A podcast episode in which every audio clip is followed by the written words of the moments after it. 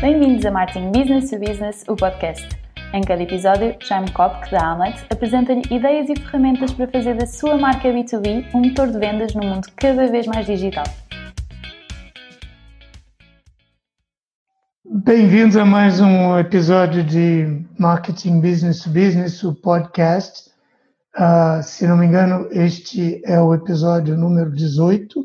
Já vamos com alguns, posso ficar contente. Uh, como quem já nos tem acompanhado sabe, o tema deste episódio, o tema, perdão, deste podcast, o tema uh, transversal, é como é que nós construímos marcas business to business fortes num mundo cada vez mais digital. Eu acho que não podia ter um convidado mais adequado, mais certeiro para falar deste tema do que, do que a pessoa que eu tenho aqui hoje comigo, que é o Luiz Madureira, que uh, cuja carreira, cujo itinerário está feito justamente na interseção entre estes temas, que é construir marcas fortes. Na verdade, para o Luiz é mais do que marcas fortes, é Uber Brands, né? Uh, mais do que supermarcas, é mesmo uau. Uh, e na interseção da construção de marcas com a tecnologia e aproveitar os recursos da tecnologia de uma forma muito particular. Verdade, Luiz? É isso mesmo. Antes de mais, muito obrigado pelo, pelo convite para, para partilhar aqui a minha experiência ao vivo e a cores virtualmente. um, mas é exatamente isso, ou seja, um, o meu percurso foi todo feito em, em fast moving consumer goods, na sua maioria.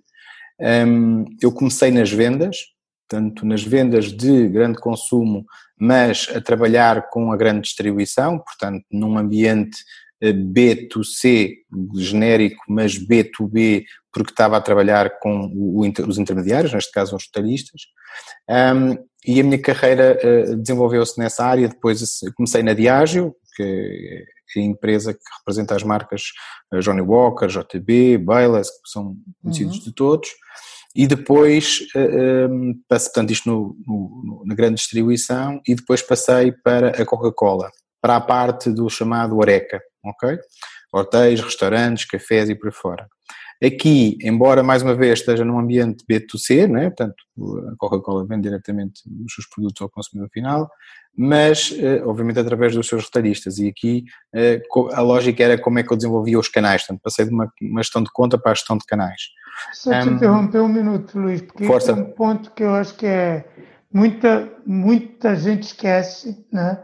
que uh, quase todas as marcas, mesmo as B2C, uh, têm essa componente uh, business business necessariamente, Não. né? porque você sempre, e, e, essas então, quer dizer, cons, uh, produtos de grande consumo, fast moving consumer goods, tem mesmo esta, esta dimensão que é muito importante, de como é que eu me comunico com o trade, de como é que eu crio canais, de como é que eu crio espaço na distribuição, e isto muitas vezes, em termos de marca, é tratado com os pés. Né? Exatamente. É, é exatamente. como se aquilo não fizesse parte do marketing da marca. Do marketing, exatamente, exatamente. Aliás, o meu passo seguinte foi exatamente esse, ou seja, eu depois mudei da Coca-Cola para a, a Matutano, eh, que como tu sabes é uma empresa que funciona num modelo de negócio ehm, eh, de, de, venda porta a porta, ou, ou chamada autovenda, portanto eles levavam, nós levávamos o, o produto connosco nas carrinhas e vendíamos diretamente ao retalhista, ok? E aí a minha função era o desenvolvimento de canais, que uhum. engloba tanto toda a parte da política, estratégia de desenvolvimento de canais, mas também aquilo que tu estavas a referir exatamente agora, que é o trade marketing, que é como é que se faz o marketing ao canal, ou seja, desde a forma como tu pões os pacotes de, das batatas fritas no, no, no, uhum. no expositor, uhum. ou seja, eu desde essa parte, portanto, através de análise de dados Nielsen, uh, perceber quais eram os produtos que, que, tinham mais roturas, quais eram os produtos que tinham maior rotação, e isso influenciava a maneira como os pacotes são dispostos na, na, no próprio expositor, ok? A lógica do nível dos olhos, eh, onde é que, onde é que está, onde é que pões o, o, o próprio expositor, eh, os materiais de promoção no ponto de venda, uhum. ou seja, fazendo aqui a, a, ligação direta com, com aquilo que nós estamos a falar, eh, que é brand building, ok? Brand building em B2B, tens de ter uma relação muito, muito forte com o, o retalhista e depois tens de ter uma, uma, um controlo muito grande, e quando eu digo controle é no bom sentido, do, do ponto de venda, ok? Porque sem um bom controle do ponto de venda, tu não consegues construir marcas B2C através do B2B. Claro. Ok? Portanto, aqui o B2B tem uma, que é o que tu estavas a dizer, muitas vezes é tratado uh, uh, muito, muito mal, é, parece que não é marketing, mas é uma parte fundamental uh, do marketing, inclusive é do marketing B2, B2C. Claro. Ok, tá, pensei que me querias fazer uma pergunta. Não, não, eu só estava aqui pensando que isto tudo que você está dizendo é um tema que no qual eu gosto muito de pensar, eu gosto muito de pensar no canal do ponto de venda, que para mim tem uma relação é muito parecido, é, porque a gente fala muito no digital como sendo super mensurável, com a tradição do marketing, a tradição do marketing direto, e eu acho o ponto de venda muito semelhante, porque o ponto Sim. de venda é aquele canal uh, em que você também pode, se quiser, se, se montar os Sim. mecanismos para isso, medir certo. tudo, fazer certo. experiências, uh, fazer testes AB. Você pode Sim. fazer exatamente as mesmas coisas uh, com um suporte que é completamente diferente, mas com uma lógica muito igual. Nós, tava... nós fizemos, fizemos isso tudo, até te posso dar um exemplo prático disso.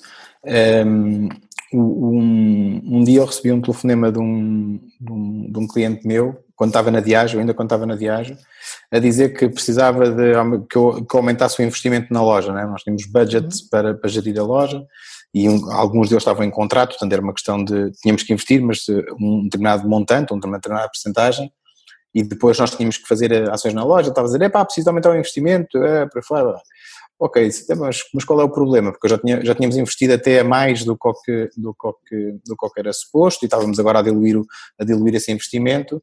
Eh, e eu disse, pá, não, não temos aqui budget para investir, mas qual é o problema? E ele disse, pá, é as minhas vendas estão a cair e para fora, então peraí, então vou ir à loja e vamos ver o que é que podemos fazer.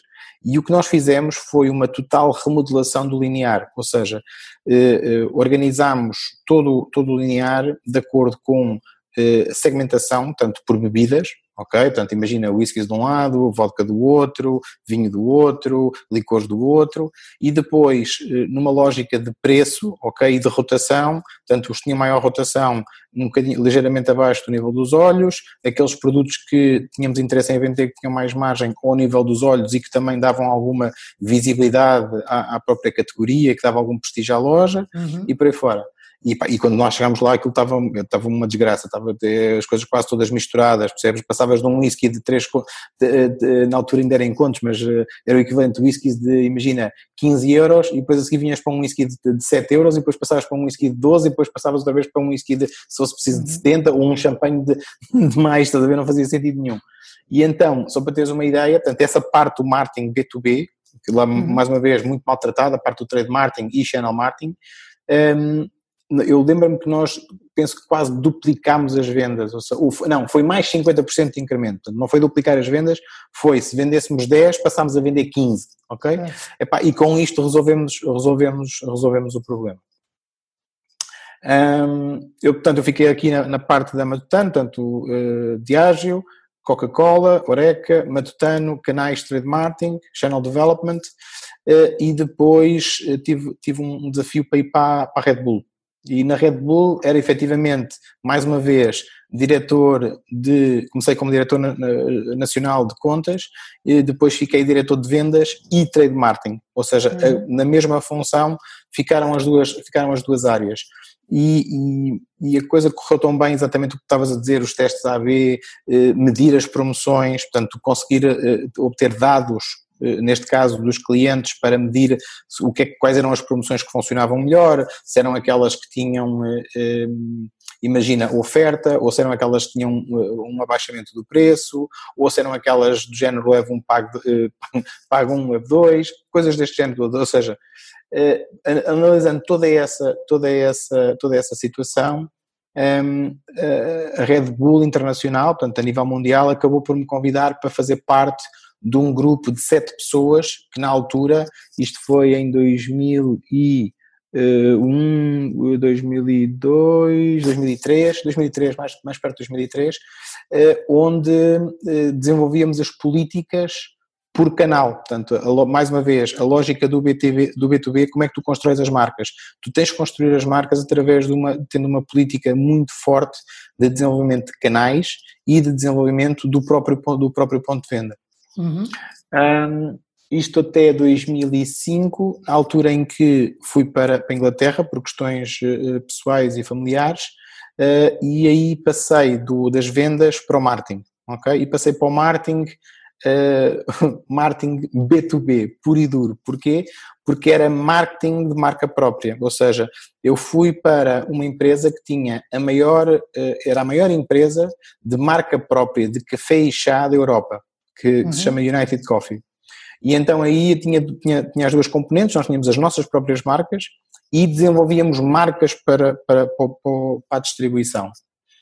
Uma das coisas muito interessantes que fizemos nessa altura foi eh, participar num tender, portanto, num, como é que se diz, numa... Um concurso.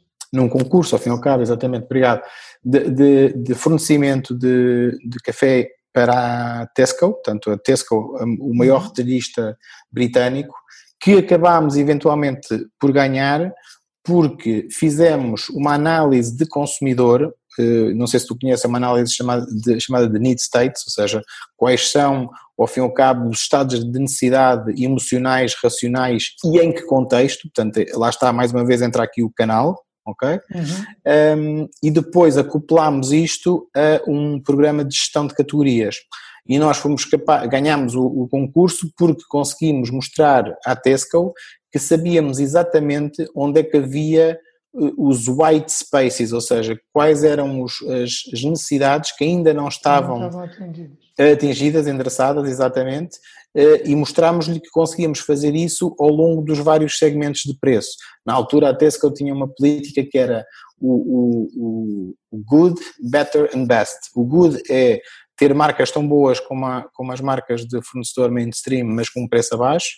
Best era ter era acima das marcas de, do, do tanto de marca ao fim e ao cabo do produtor e depois ter uma que era pá, quase que ninguém conseguia chegar lá. Nós chegámos a fazer vinhos, vinhos não, desculpa, cafés de quinta para, para, para, para a Tesco e para a Waitrose e para a Morrison's e por aí fora.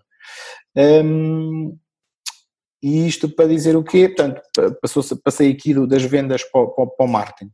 Depois, passados uns anos, voltámos para Portugal, também por questões familiares, e, e foi aí que montei a Uber Brands e, e, fiz o setup da Uber Brands, que é a empresa que eu ainda hoje eh, tenho, é uma consultora estratégica, exatamente brand building. Quando montei a empresa, portanto em 2006, a, ideia era exatamente é montar a primeira agência de brand building, mas integrado.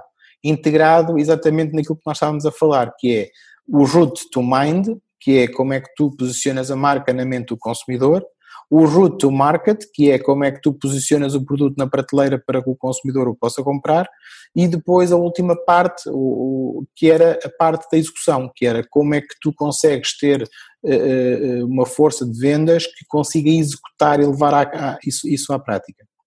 Uma das coisas pá, muito interessantes que nós fizemos nessa altura foi um, utilizar, ao fim e ao cabo, um, um, um display LED ok? Uh, pá, mais ou menos desta dimensão, ou seja, do, imagina uma PlayStation eh, Portable, portanto uma PSP daquelas uhum. pequeninas, era mais ou menos mais ou menos a mesma dimensão que nós punhamos na, no, na, na prateleira, portanto no, no, no linear, não é? E, e que uh, chegávamos lá com um USB stick, tipo metíamos e aquilo automaticamente atualizava e estávamos sempre, por exemplo, a demonstrar o que é que o produto fazia ou, uhum. ou, ou, ou a fazer, ou a passar um, sim. um, filme da marca ou por aí fora, para dar um bocadinho o ambiente da marca, para as pessoas perceberem porque é que vou comprar esta marca, né? Por exemplo, no, no um, um, dos case studies muito, muito interessantes desse, desse produto que nós, nós, nós vendíamos cá, ou representávamos, não é? aquilo não era vendido, um, era o, o do, tanto do, do ai, como é que se diz, eh, Air Care, ou tipo L'Oreal, marcas como L'Oreal e por aí fora, em que aquilo mostrava exatamente tipo os filmes de como é que o produto funcionava, o que é que fazia, se era um amaciador, quais eram os princípios ativos, uhum. por aí fora, por aí fora, por aí fora. Ok? E essa, essa foi, uma, foi uma altura muito gira nesta parte também da parte do, do de, de, fazer desenvolvimento de marcas e, e, e construir marcas uh, no B2B. Depois, um, depois aqui da, da, da, da, da Uber Brand, tive uma proposta ao fim de uns anos uh, irrecusável de ir para Angola uh, para ser diretor-geral da, da Refriango na parte de vendas, diretor-geral de vendas da Refriango. A Refriango é uhum. é uma, uma empresa portuguesa que pertence à Wayfield, que é um grupo português, mas que está muito, muito enraizado em Angola e que discute taco a taco a liderança do, do mercado angolano de soft drinks e pá, foi muito giro, foi, uma, foi uma, coisa muito, muito curta, porque eh, na altura não, eu tinha uma filha muito pequenina que não, e não conseguia levar para lá, porque ainda havia muita, muita insegurança, eh, não ao nível da segurança física, mas ao nível da, da segurança de, de saúde. Pá, eu uhum. tive, tive, tive muito medo de levar para lá e então acabei por, por voltar. E quando voltei, tive uma proposta uh, para ir desenvolver e montar, ou seja, de raiz, o Departamento de Competitive Intelligence da Central de Cervejas. Ok? E isso foi por volta de 2007, final de 2007, dezembro de 2007, para ser mais, mais, mais correto, uh, e foi onde eu tive durante os próximos cinco anos, onde desenvolvi uh, o, o, a função de Competitive Intelligence e onde levámos esta função em dois anos e meio a world class. Só para teres uma ideia, uh, isto foi um, um estudo que eu fiz por duas metodologias diferentes de assessment, né, portanto, de, de avaliação da, da, da, maturidade da função, ehm, e era feito, epá, eram para umas 300 ou 400, já não me lembro bem, empresas em todo o mundo e nós estávamos no World Class, ou seja, é, uhum. éramos uma das muito poucas empresas no mundo que tínhamos um, um sistema de competitive intelligence ao nível, ao nível do, do World Class. Um, e, obviamente, e depois fiquei também com, com, com, o tema da inovação, fomos um dos primeiros países do mundo a implementar o processo de inovação global da Heineken, ou seja, foi, aliás, fomos o primeiro mesmo, e depois o, nosso plano de, de, de, implementação deste processo passou para os Estados Unidos, Estados Unidos, França, França, Inglaterra e por aí fora, depois espalhou-se para todo, para todo o mundo, mas nós fomos os primeiros e fomos nós que definimos como é que esse processo de inovação se desenvolvia aqui em, em Portugal. Um, isto durou cerca de 5, 6 anos, uh, momento em que uh, resolvi lançar o SMINT, e SMINT é o acrónimo para Social Market Intelligence, que é um sistema que faz competitive intelligence em tempo real, que eu queria lançar curiosamente na Heineken, mas que eles disseram, epá, nós não queremos apostar agora nisso, e eu disse, epá, então se não apostam, eu vou apostar eu, vou sair e vou montar eu próprio o, o, o sistema, uh, o que me levou a trabalhar com o Ogilvy, que é um, um, grupo de comunicação super conhecido, um dos maiores do mundo e pertence à AWP, que é o maior grupo de comunicação e criatividade a nível mundial, uh, e, e fiquei a trabalhar inclusive com o escritório de Nova York, ou seja, uhum. os, quando, quando a, a Sherman da Ogilvy Consulting veio cá e viu o que nós estávamos a fazer e o que é que íamos fazer, ela disse, pá Luís, quero trabalhar contigo, assim que houver um cliente eu vou, vou falar contigo. E falou, passado 15 dias, mandou um, um e-mail a dizer, olha, temos aqui um cliente potencial e, e acabámos por ganhar esse cliente, que era a UPS, portanto a empresa de logística, então ficámos a fazer o SMINT eh, para, eh, eh, para, para, para a UPS a nível mundial, o que foi um projeto, como calculas, super, super interessante. Uhum. Este, aqui é onde entra aquilo que tu mencionaste no início, a parte mais da tecnologia, não é? Portanto, porque tu não consegues fazer competitive intelligence a nível mundial, em tempo real, sem o uso de tecnologia, não é? Sim. Nós estávamos baseados cá em Portugal, mas tinha pessoas espalhadas pelo, pelo mundo, portanto monitorizávamos cinco grandes países em tempo real, que era a China, a Alemanha, eh, a Inglaterra, Estados Unidos e México, e depois sim, monitorizávamos também o resto do mundo, mas já não em tempo real, porque era, era não havia interesse e, e, isso era, era, um, era, um, era um peso muito grande para, para, para, o próprio, não para o sistema em si, mas para, para era preciso uma equipa enorme e isso aumentava muitos custos e por aí fora. Isto era um projeto, como tu calculas, de, de milhões, é? Um, e, e fizemos isso durante três anos sem nunca sermos surpreendidos, ou seja, conseguimos sempre eh, eh, estar à frente dos acontecimentos, quer dos acontecimentos do mercado, quer dos acontecimentos dos concorrentes, quer do, do, ao fim e ao cabo da identificação de tendências e do que é que ia acontecer a seguir para podermos alavancar isso da, da, da melhor forma. Eu tenho aqui imensos case studies que depois te posso contar com, com mais detalhe. E, e a partir de 2015 uh, acabei a parceria com o Ogilvy e continuei a trabalhar como Uber Brands, exatamente a fazer a mesma coisa, a fazer o Smint, mas com um bocadinho mais, um bocadinho mais alargado, porque obviamente a Ogilvy tinha determinados clientes e como Uber Brands eu posso trabalhar os clientes que ao fim e ao cabo que, que me apetece, não, é? não, não, não uhum. tenho que alinhar internacionalmente. Uh, sendo que quando nós trabalhamos um cliente, por exemplo, imagina da indústria farmacêutica, só trabalhamos uma marca ou uma, uma empresa, não trabalhamos mais nenhuma marca por causa de questões de, de éticas e, de, e mesmo de, de potencial uh, quebra de sigilo e por aí fora. Portanto, isto assim num, uh, num resumo que já vai longo, foi um bocadinho aqui a, a, a minha carreira e como, como é que chegámos até aqui eu acho muito interessante no teu percurso, porque ele tem algumas coisas.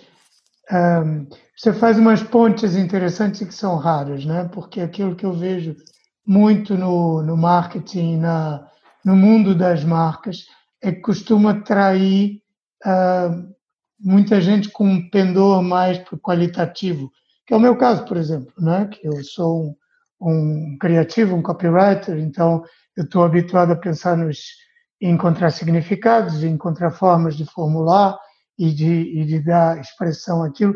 E muita gente, mesmo nos departamentos de marketing, vem com esse pendor. E certo. pouca gente, muito, mas muito pouca gente, porque eu acho que seria necessário, tem alguma experiência ou pelo menos um interesse marcado em vendas. Né? Sim. Que é, sim, sim, que é aquele, aquele abismo enorme é, inexplicável e, e, uhum. e, com consequências desastrosas que existe entre o marketing e as vendas, que são dois mundos que não é, se falam. Só para teres uma ideia, eu, eu dou aulas no, no, mestrado de International Business Development, International Marketing and Business Development, um, em França, na Schema, é uma das universidades, eh, das melhores universidades francesas, eh, e é engraçado porque os próprios alunos já vêm com essa, com essa pré-ideia feita, estás a ver? Em que, ah, e tal, mas eu quero é fazer marketing e é muito, é muito giro é a parte do consumidor e de fazer ah. isto, mas depois esquecem-se da parte do B2B e na parte de, das vendas. Tudo que Exatamente. O, o, o, um, a unidade curricular, que eu, que a disciplina que eu, que, eu, que eu leciono lá é exatamente International Business Development, ou seja, como é que tu entras em mercados, uh, mas lá está, entras em mercados de uma forma uh, analítica, não de uma forma puramente criativa, se quiseres. Ou seja, a tomada de decisão é data-driven, ou, ou se quiseres, neste caso, intelligence driven ou insight driven, se, se, se, se o entendermos assim. Ou seja, a lógica não é escolher mercados, ah, olha, então vamos para, uh, imagina, falo português, então o mercado mais, uh, mais evidente é vou, vou, vou ao Brasil, porque é um mercado muito grande. Isso não chega, não é? Porque a, a diferença uhum. cultural, a distância, não é só a distância geográfica, mas também há uma distância cultural. Isto é, este é aquele modelo muito famoso, o Cage, que é o, um modelo de, de, ao fim e ao cabo, de distanciamento cultural, administrativo, geográfico e económico. Mas depois temos outros, outros frameworks que permitem, ao fim e ao cabo, os alunos, através de uma análise mais racional okay, e data-driven, conseguir definir exatamente qual é a melhor, a melhor estratégia para isso. E é, o que é engraçado é que mesmo em alunos que vêm muito formatados, como tu estavas a dizer, para a parte criativa, quando depois eles percebem o modo de, de, de, de, analisar os mercados e como é que tu podes tomar decisões de uma forma muito mais uh, uh, suportada e racional, eles depois adoram a disciplina e a disciplina foi uma das disciplinas mais, mais foi uma das melhores avaliações uh, do, do, curso foi, foi exatamente a, esta, esta disciplina. Então, eu acho que agora estou em dúvida para onde é que a gente prossegue, mas vou por aqui, que é Explica melhor, por favor. Você falou no SMINT e disse uma vez o que, que significava, mas uhum. eu queria entender melhor Ver. o que é esta sigla, okay. o que, que você faz e no âmbito maior o que é o Competitive Intelligence certo. e onde é que se aplica quer em mercados B2C, quer em mercados B2B. Ok, é isso, isso? isso, são três perguntas numa. Então vamos começar. O que é que é o, o, que é, que é o SMINT? Ok? O SMINT é um sistema, vamos chamar assim para ser mais fácil, ou seja, um sistema é um conjunto de várias partes que interagem eh, para, para, para, para gerarem um output, né? é um sistema de competitive intelligence em tempo real. Então vou explicar o que é que é competitive intelligence para depois percebermos o que é que é o SMIT como um todo. O competitive intelligence é, é relativamente fácil de explicar. É, ou são insights acionáveis sobre o ambiente competitivo que nos permitem aumentar a performance das organizações. Ok? O que é que isto quer, quer dizer? Quer dizer, o que é que é um insight? Um insight é tu conseguires olhar para dentro de um problema ou perceber um problema, ok? Basicamente o insight é tu conseguires perceber, é tu teres uma hipótese sobre um determinado assunto, ok? Ou seja, eu acho que aquilo é, eu acho que aquilo é assim, ou seja, eu acho, mas fundamentado em dados, não é? Não é eu acho de eu, eu ter uma uhum. opinião sobre tudo, é o insight é ao fim e ao cabo o, o, o ver para dentro de um problema, ok? É, é basicamente nós termos uma, uma hipótese baseada em toda a informação e nos dados que analisamos sobre como é que aquele assunto se processa, ou porque é que aquilo aconteceu, ou como é que aquilo aconteceu, ok? Obviamente que estes insights são sobre todo o ambiente competitivo e aqui entra a lógica também do B2B e do B2C. Porquê? Porque nós temos que ter os insights sobre o consumidor, temos que perceber o que é que ele, o que é que ele quer, quais são os desejos, quais são as necessidades do consumidor, mas também temos que perceber exatamente as mesmas necessidades e desejos do cliente, porque é o cliente que nos vai permitir atingir o, o consumidor. Uhum. Ok? Ou, se quiseres, eh, ainda mais complicado é eu, enquanto eh, empresa no mercado, tenho que saber quais são as necessidades do, do, do consumidor final, mas para isso eu tenho que perceber as necessidades do meu cliente e este meu cliente e tem, tem que vender ao shopper, né? Portanto, é quem vai comprar o produto no ponto de venda, ok? Portanto, eu tenho que também perceber como é que este, tem que ter insights sobre o shopper, como é que ele compra e o que é que compra e quais são as, os critérios de decisão de compra, que depois vai, por exemplo, levar para casa e então o consumidor final, que pode, por exemplo, ser o filho do comprador, eh, uhum. vai consumir esse produto. Portanto, o, o Competitive Intelligence o que faz é produzir insights, ok, acionáveis, portanto que tu podes, uh, tu podes usar para tomar decisões ou que tu podes usar para desenvolver estratégias, estratégias de canal, estratégias de clientes, estratégia de consumidor, estratégia de marketing, uhum. ok, e, que te permite depois aumentar a tua performance enquanto, enquanto organização. Portanto, uh, o, o, o Competitive Intelligence cobre três grandes áreas, eh, eh, para ser mais fácil de percebermos. Uma é o ambiente externo, portanto, o ambiente político, económico, social, eh, ambiental, que neste caso, por exemplo, temos agora a questão do Covid, que é uma das questões que podemos depois abordar depois. Isto era, portanto, o primeiro, o primeiro ponto. O segundo ponto é o mercado. O mercado é constituído por quem consome, ok? É uhum. constituído por um produto que é consumido e um, um, os, os, produtores deste, deste produto que é vendido, ao fim e ao cabo, ao, ao consumidor para, para consumir. E por último, por uma geografia, né? portanto tens de ter sempre, ao fim e ao cabo, uma, uma referência geográfica, que é, eu vou desenvolver insights sobre o mercado português, ou posso desenvolver insights sobre o canal eh, moderno, ou sobre o canal do Oreca, ou por aí fora, ok? O semente é tu fazeres isto tudo em tempo real, ou seja, consegues perceber aqui a, a, a, a complexidade de estar a monitorizar todos estes assuntos, imagina o ambiente político, económico, social, tecnológico, ambiental, legal, estar a monitorizar o consumidor, o cliente, os produtos nossos e da concorrência e os serviços eh, que estão acoplados e os substitutos e por aí fora, e estar também ao mesmo tempo a monitorizar a nossa própria empresa, né? portanto fazer, eh, perceber se a nossa empresa está a funcionar bem, se não está a funcionar bem, se é eficiente, se não é eficiente, e a estratégia dos concorrentes ao mesmo tempo, assim como todos os outros stakeholders, que é, por exemplo, o Estado, ou, ou, ou uma, um, como é que se diz, um um regulatory body, ou seja, uma, uma empresa que faz um regulador, ao fim e ao cabo, exatamente, ok? Mas fazer isto tudo em tempo real, portanto, a informação e explicando agora, passando para explicar o que é que é o SMINT, a informação entra no, no, no nosso sistema, portanto a, a informação... quer dizer social a, media? A sigla quer, não, não, quer dizer Social Market Intelligence. O okay. que é que, traduzindo a, a sigla, portanto, social não é de social media, é social de social consumer, uhum. e, e, eu já explico o que é que é. O M vem de mercado né, e, o, e o INT vem de intelligence. Portanto, okay. o market intelligence quando tu tens o mercado igual ao mundo, então estamos a falar market intelligence é a mesma coisa que competitive intelligence, não é? porque o, o âmbito é igual. Uh, Porquê é que é o social market intelligence?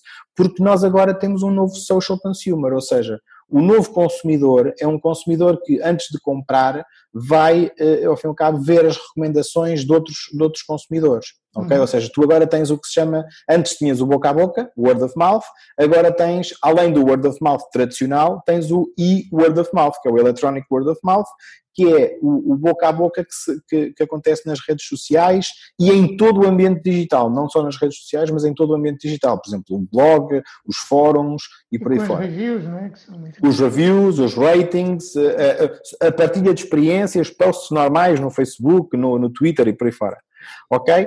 E este social consumer, porque é que se chama social consumer? Porque nós antes, quando tomávamos uma decisão, eh, eh, ao fim e ao cabo consultávamos a nossa rede de amigos, né, que eram basicamente 5, 10, 15 pessoas, o máximo, ou, né, se querias comprar um carro ias falar com o carapau de corrida, que é o teu amigo que percebe de, de carros, né? ou, se, ou, se ias, ou se querias ir para a Itália fazer umas férias, pensavas qual foi o meu amigo que esteve em Itália e a seguir ias-lhe perguntar, olha, o que é que tu gostaste, onde é que tu foste, o que é que tu recomendas? Hoje em dia tu não fazes isso. Hoje em dia tu vais ao Google isso e, também. E, não, também fazes isso, sim, mas, mas antes, de, antes de inclusive de fazer isso, né, tu vais ao Google e vês logo, olha, ah, devia aqui um restaurante bom. E depois é que vais falar com o teu amigo a dizer assim, olha, epá, vi este, vi este restaurante e tu foste à Itália, o que é que tu achas? Também gostaste e não sei o quê? Fazes, é quase um, um double check já, enquanto que antes era a tua fonte principal de informação. Portanto, isto criou o social consumer, que é um consumidor que faz o crowdsourcing das suas decisões, ou seja,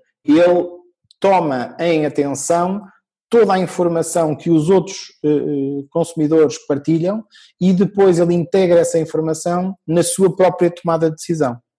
E, queria te fazer e, duas, duas perguntas na sequência, que é uma, é, uma, em que é que isso é relevante também para, para empresas B2B, para marcas, uhum. para a construção de marcas B2B, e também porque é uma coisa que está muito na minha cabeça, quer dizer, a tua experiência é muito global, com, com grandes marcas, com agências que têm grandes redes, tipo WPP ou Guild dentro da WPP, e, e eu fico pensando que alguma pessoa que nos estará ouvindo ficar pensando, mas nada disso é, se aplica à minha empresa, que, que é, uma, uma pequena e média empresa, por exemplo. Que é uma, uma, uma pequena e média empresa, minha empresa fatura 10 milhões e, e eu tenho um mercado muito mais restrito uh, e eu nunca vou poder aplicar uma coisa destas. Uh, não, isso é, isso, é, isso, é, isso é totalmente falso. isso é totalmente falso. Jaime, então eu, como, é, como, é, como é que isto se processa? Tu tens vários níveis, se quiseres, eh, de semente, ok? Tu podes, tu podes fazer semente para uma empresa mundial e para isso precisas de determinadas tecnologias, ok? Mas tu podes também fazer semente a um nível uh, quase individual. Por exemplo, eu uh, tive aqui, estávamos aqui há uns tempos à procura de uma casa e eu montei um, um semente só para encontrar casa, estás a ver? Ou seja, uhum. cada vez que aparecia uma casa no mercado, eu automaticamente sabia que, e, e, chegava primeiro a essa casa. Pelo menos tinha a hipótese de, de, de chegar à fala com, com, a pessoa antes de, de, qualquer outra pessoa e com isso tinha a hipótese de conseguir melhores, melhores, melhores eh, negócios. Você está comercializando esse produto? esse não, esse montei para mim, mas, mas podemos falar nisso. Podemos é falar nisso. Ideia. Não, e eu, eu digo-te como é que tu podes fazer isso, se quiseres, que ainda é mais, ainda é mais fácil. Tu, por exemplo, imagina, e, e com, com, como é que isto se pode fazer com, com um recurso à tecnologia quase básica? O Google Alerts, ok? Tu se fizeres um, um, um conjunto de, de, de, de Google Alerts com determinadas palavras-chave, tu automaticamente, ainda hoje me apareceu dessa, desse semente que eu fiz, ou seja, desse, desse mini sistema que eu, que, eu, que eu montei, ainda hoje me apareceu uma notícia exatamente sobre as casas, a dizer que as casas aqui na, na, na, na Baixa Chiada aumentaram 10%. Estás a ver? Uhum. Ou seja, eu não preciso de ir, a, de, ir, de ir, ler as notícias todas, as notícias vêm ter comigo. A lógica do, do Semint é um bocadinho, é um bocadinho essa. Que, aliás, eu, isto de usar o Google Alerts é uma boa prática para o B2B em geral. Né? Exatamente. Exatamente. Muitas vezes não montam, mas é muito simples eu monitorizar os meus clientes, monitorizar e, e, os meus prospects Uh, e, e Jaime, hoje em dia o Google Alerts é a coisa mais básica do mundo, mas tu podes ter, tens outras coisas igualmente uh, fáceis e igualmente grátis, muitas delas. Algumas são ferramentas que são freemium, portanto tem uma parte uh, que é grátis e depois tem uma parte que se quiseres melhorar o sistema, aí sim já tens que pagar. Uhum. Mas mesmo assim estamos a falar de valores relativamente baixos.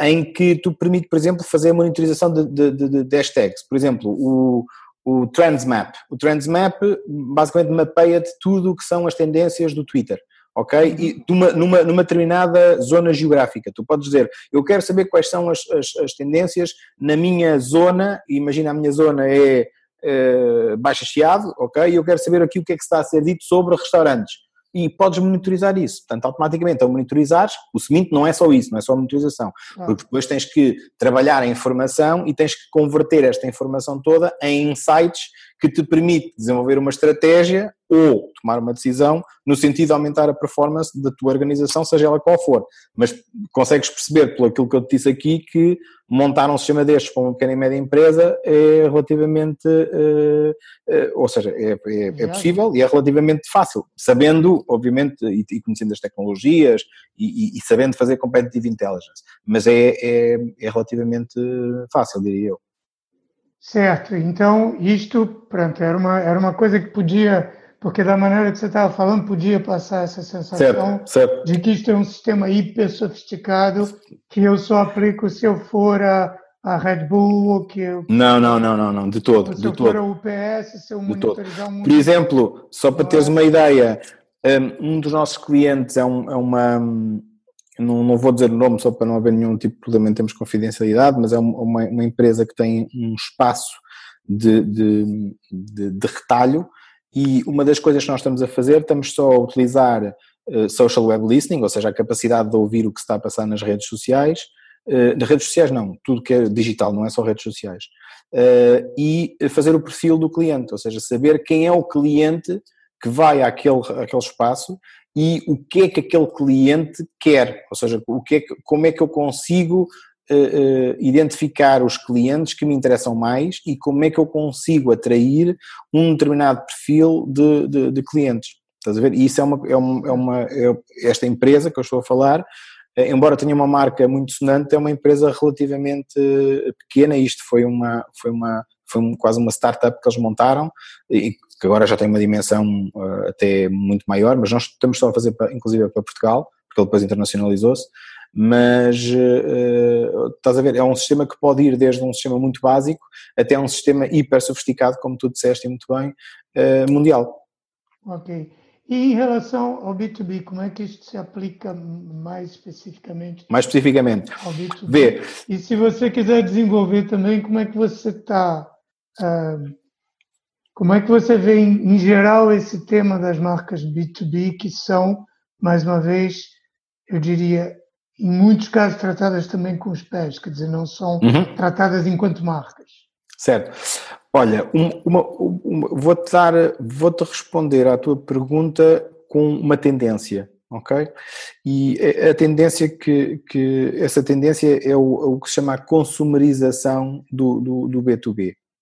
E, e vou-te dar vários, uh, tentar aqui dar-te vários exemplos.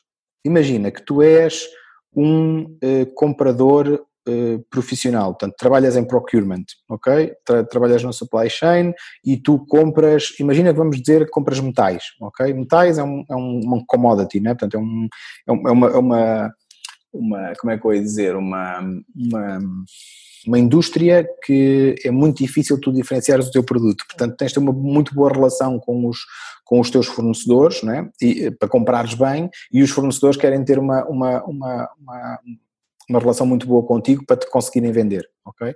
Um, um, um dos casos que, que, que eu vi, este não fui eu que fiz, portanto foi, foi um colega meu, o que ele fez foi, fez um sistema de alertas, ok? Olha, na lógica do, do, do, do SMINT, mas aí sim era quase monitorização.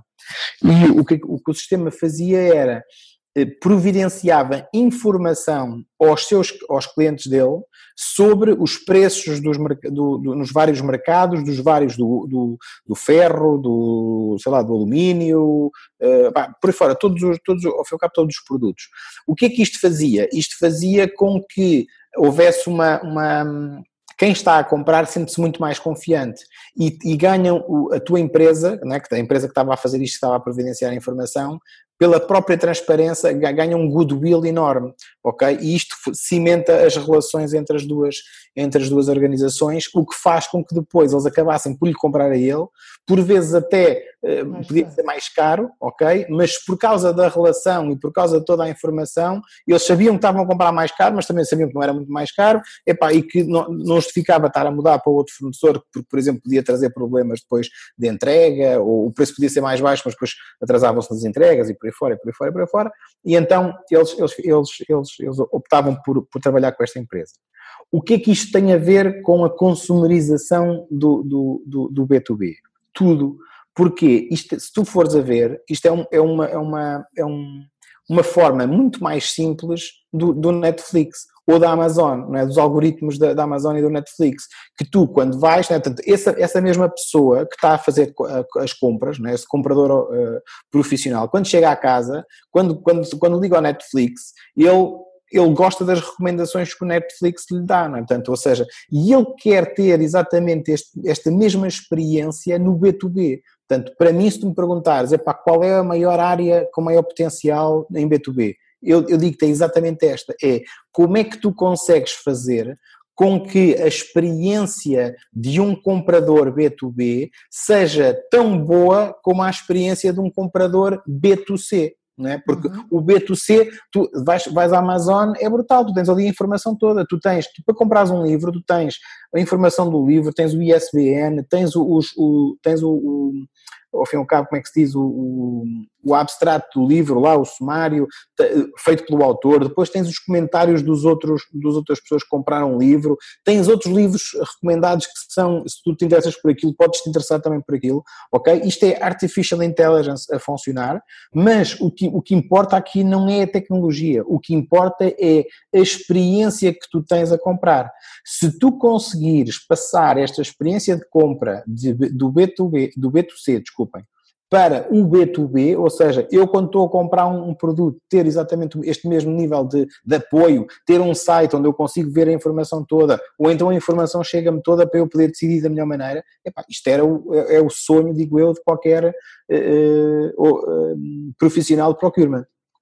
E eu, eu diria aí que, tornando isso, extrapolando um bocadinho mais, porque também nem toda a gente pode ser a Amazon, né? Claro. Mas aquilo que você está dizendo é que através aí de, de, eh, de atributos tangíveis ou de, eh, ou da tecnologia, eu estou acrescentando intangíveis, né? Eu acrescentando certo, mas, mas Jaime, não é só através da, da tecnologia. Ou seja, o que eu estou a dizer é que tu não precisas de utilizar Artificial Intelligence. Tu podes fazer isto tudo eh, completamente sem recurso, ou seja, só com, digamos, tecnologia tradicional. Tu, ou seja, se tu, imagina, vou dar, um, um, vou dar uma, uma um, um, caso que se passou comigo.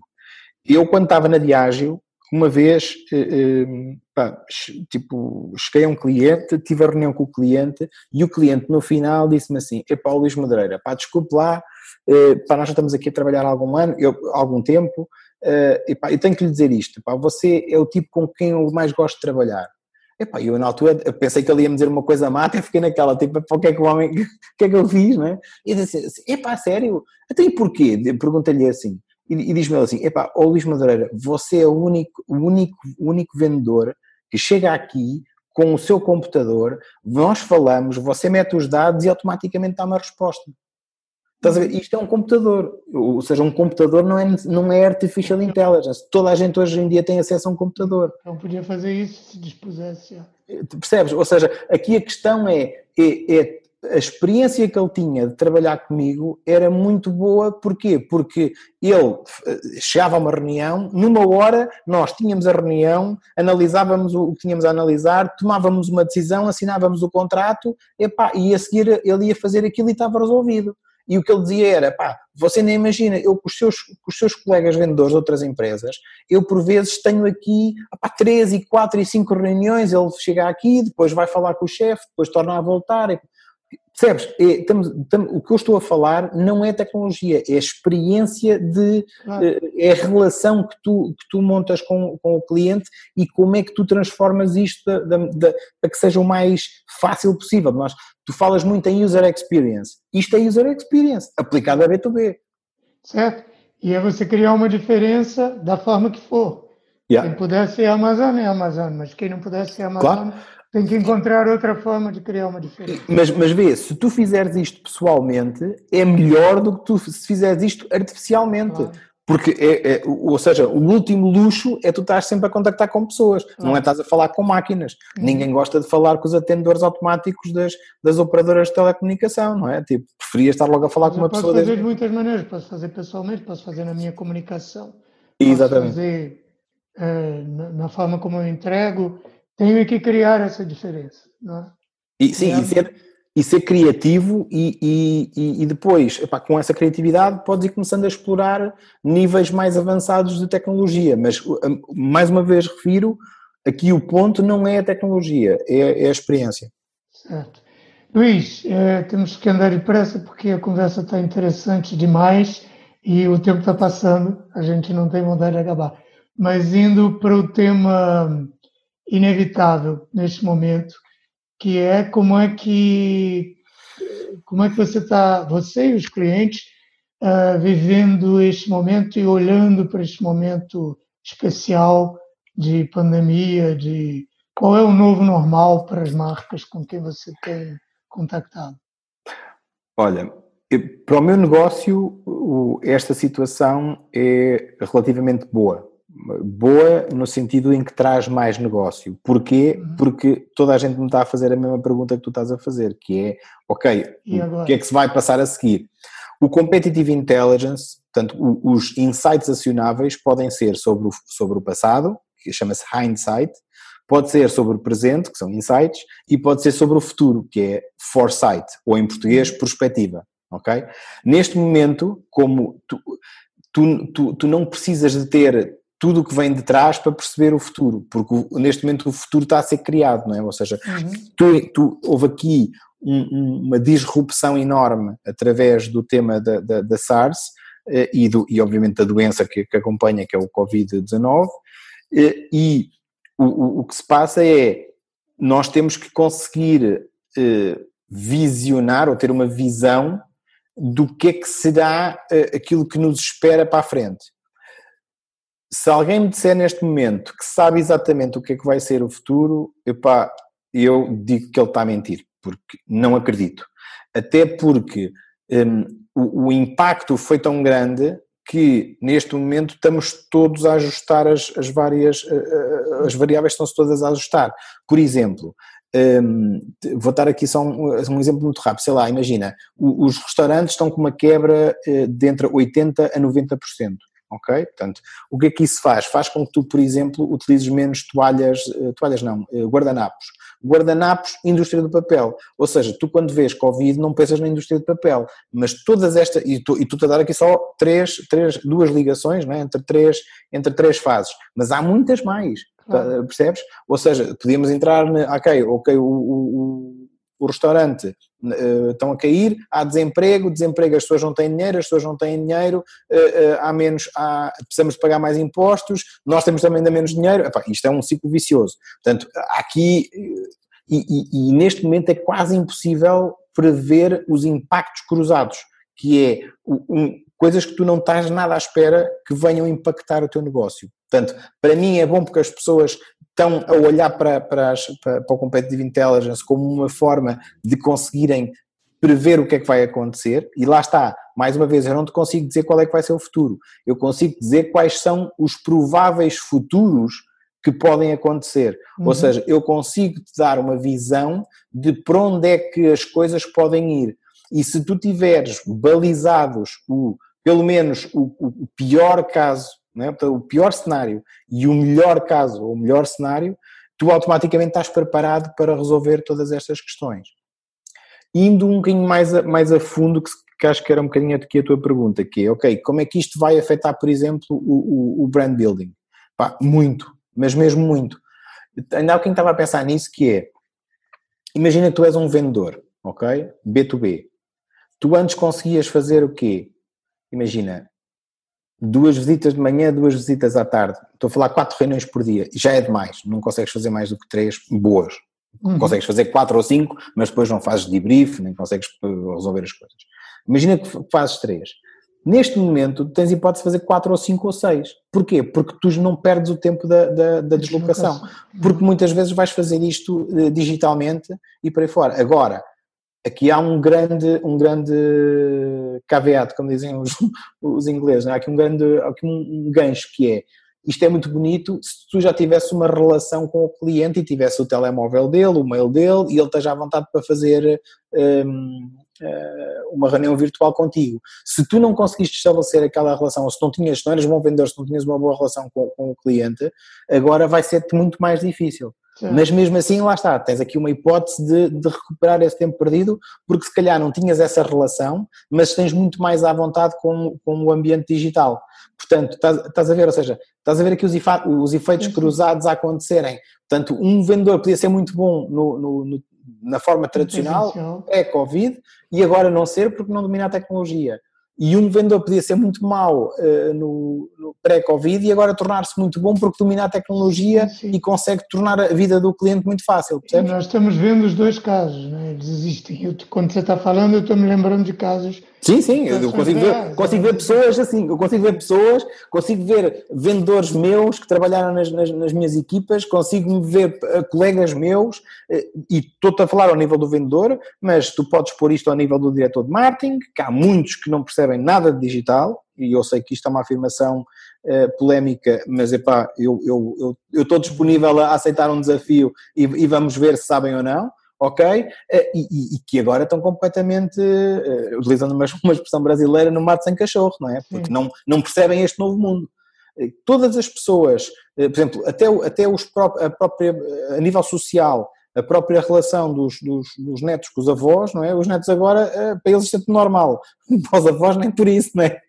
Uhum. ok? Portanto, percebes? E isto aplica-se, eu diria, a qualquer, a qualquer nível da organização os CEOs, portanto, empresas que não tinham feito transformação digital. A transformação digital, só para deixar aqui um, uma chega, não é a digitalização, são coisas diferentes. Eh, tu podes utilizar a digitalização no processo de transformação digital, mas a transformação digital é o tu, ao fim e ao cabo, passares eh, eh, ali o, o threshold, passar o nível do, do, do, do consumidor tradicional e de começares a ser, eh, ou, ou começares a trabalhar como social consumer, utilizando as ferramentas que ele utiliza e as tecnologias que ele utiliza e passando a ser um social business, ok? Uhum. Que é, lá está um, um, um, novo tipo de negócio que ao fim e ao cabo alavanca ao máximo estas, todas estas tecnologias para, e aqui é a parte importante, não é a parte de tecnologia, é para melhorar a experiência do consumidor e para lhe dar mais valor, estás a ver? E aí é que eu acho que, que, é, o, que, é, que é o tema. No B2B, epá, obviamente isto é crítico. A transformação digital do B2B, eh, eu diria que ainda é mais crítica do que, do que a do B2C, não é? Porque... Principalmente que há muitas empresas, e eu vejo, eh, eu diria que algumas de dimensão pequena ou média, mas mesmo grandes empresas, que nem sequer chegaram ao nível da digitalização. Exatamente, exatamente. São mesmo muito, exatamente. muito estavam despreocupadas, quer dizer, tinham o seu negócio a rolar, no, no, no, esquema antigo, dizendo isto é uma oportunidade, eu aproveito Sim. quando eu quiser. Exatamente. Mas eu ainda não sentia necessidade. Sim, agora. E agora, de repente, viram ah, que deviam ter aproveitado. É, exatamente. É, exa é exatamente isso. Eu acho que eh, eu chamei essas empresas, as empresas estão mortas, mas que não sabiam. Ou seja, elas viviam, no, no, mesmo no paradigma anterior, eh, essas empresas já estavam mortas. Elas pensavam que podiam aproveitar a oportunidade quando queriam, mas isso não é verdade. Porque esse, aproveitar essa oportunidade implica eh, uma cultura, um mindset, eh, um expertise, inclusive, né? portanto as pessoas têm que ter conhecimentos de, de, e não é, não estou a falar de um canal digital, estou a falar de um novo mindset que, de um novo consumidor, percebes? Portanto, um, um social consumer investe dinheiro ou compra um produto baseado na opinião de outro social consumer que ele não conhece, nunca vai conhecer, não, essa, essa, essa pessoa não lhe é minimamente uh, uh, parecida com ela, percebes?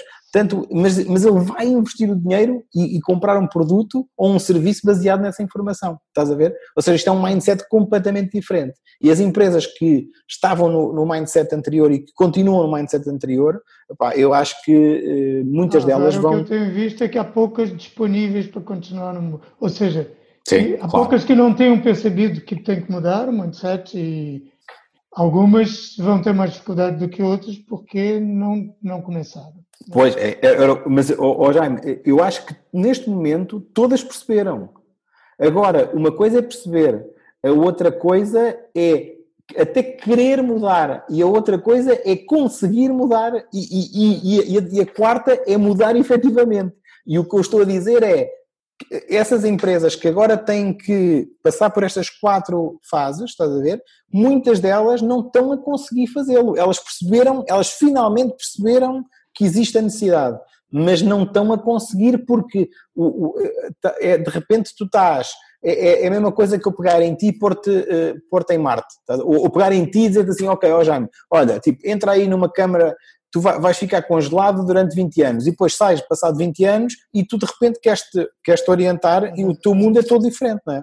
E eu acho que é foi um bocadinho o que aconteceu, portanto, acho que as empresas têm que, têm que claramente eh, eh, começar a perceber como é que podem, como é que podem fazer isto e, e, e, serem humildes ao ponto de nós vamos ter que desaprender tudo o que sabíamos e vamos ter que aprender tudo novo a minha esperança é que elas no B2B façam isso muito melhor do que o que estavam a fazer no paradigma anterior, estás a ver? Porque, porque senão vamos estar, vamos estar na mesma. Muito bem. Luís, para terminarmos, ou quase terminarmos rapidamente, uh, para estes novos tempos, ou para, para os tempos em geral, se você tivesse que dizer um livro que as pessoas não podem deixar de ler, Olha, o livro que eu, que eu recomendo sempre, invariavelmente, é o Competitive Strategy do, do, do, do Michael Porter. Uhum. E porquê? Porque um, tem um conjunto de, de, ferramentas que te permite analisar o teu ambiente competitivo e, de acordo com isso, permite-te, uh, ao fim e ao cabo, ter estratégias muito mais adequadas à realidade. Portanto, tu, tu se hoje em dia uh, aplicares aquele livro ao mercado, tu vais conseguir encontrar a estratégia que te permite, uh, ao fim e ao cabo, uh, ter sucesso, percebes? Portanto, eu acho que é sempre uma, uma, uma, excelente base para qualquer, é um livro incontornável e que obviamente foi um dos livros que lançou o Competitive Strategy e o Competitive Intelligence para o, para o, para o mercado, ao fim e ao cabo foi o que trouxe visibilidade sobre o Competitive Strategy. Então fica a recomendação e se as pessoas quiserem saber mais sobre o Luís Madureira, o Iba Brands, onde é que Olha, tem várias maneiras. Uh, tem, podem me seguir no LinkedIn, no Facebook, no Instagram, no Twitter. Eu tenho todas as redes sociais, Tudo por razões de ofício, em Luís Madureira, exatamente. Basta procurar Luís Madureira, Uber Brands. A Uber Brands, exatamente a mesma coisa. Uh, sendo que, como nós funcionamos muito por uh, word of mouth, portanto é um negócio de consultoria, o site não é um site muito, muito ou seja, muito desenvolvido, porque não, não, não faz muito sentido. Um, e depois, o que eu recomendava era que quem tiver interesse nas áreas de competitive intelligence e inovação para fora, seguirem o SKIP, portanto o chapter de Portugal, do qual eu sou também o chairman, onde nós vamos fazendo webinars e por aí fora, e que se quem tiver interesse por esta área pode, pode, pode aprender, os webinars são, normalmente são grátis, portanto não, as pessoas podem se inscrever. E isto então, eh, onde é que... Onde é que Facebook, uh, LinkedIn, portanto, então, mais uma vez... Os, o, o, Skip é... Como... Skip é S, C de cão, I, P, Strategic and Competitive Intelligence Professionals. SCIP. SCIP. E tem um site também que é o scip.org. scip.org, muito bem. Org porque é, porque é uma non-profit, portanto, é, é, é, o, é, o, é o, a organização que desenvolve, ao fim e ao cabo, a, a disciplina de Competitive Intelligence. Fantástico. Isto vai ficar nas notas do podcast para quem quiser ver. Ok.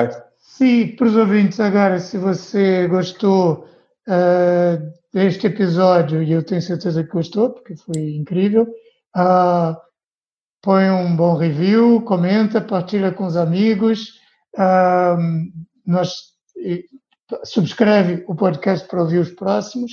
Se quiser saber mais sobre marketing business to business, uh, e a Hamlet, hamlet.pt ou hamlet.com.pt. Uh, estamos também, eu estou no LinkedIn, a Hamlet também está no LinkedIn. Uh, e ao ir ao site da Hamlet, não se esqueça de subscrever também a newsletter Universidade B2B. E eu espero contar com vocês nos próximos episódios. Luís, muito obrigado. Obrigado eu. Foi uma grande conversa. E obrigado a todos os ouvintes pelo, pelo tempo investido para no, no, a ouvir tudo isto, todas estas histórias. Foi muito bem. Espero que tenham gostado. Um abraço então. Um abraço.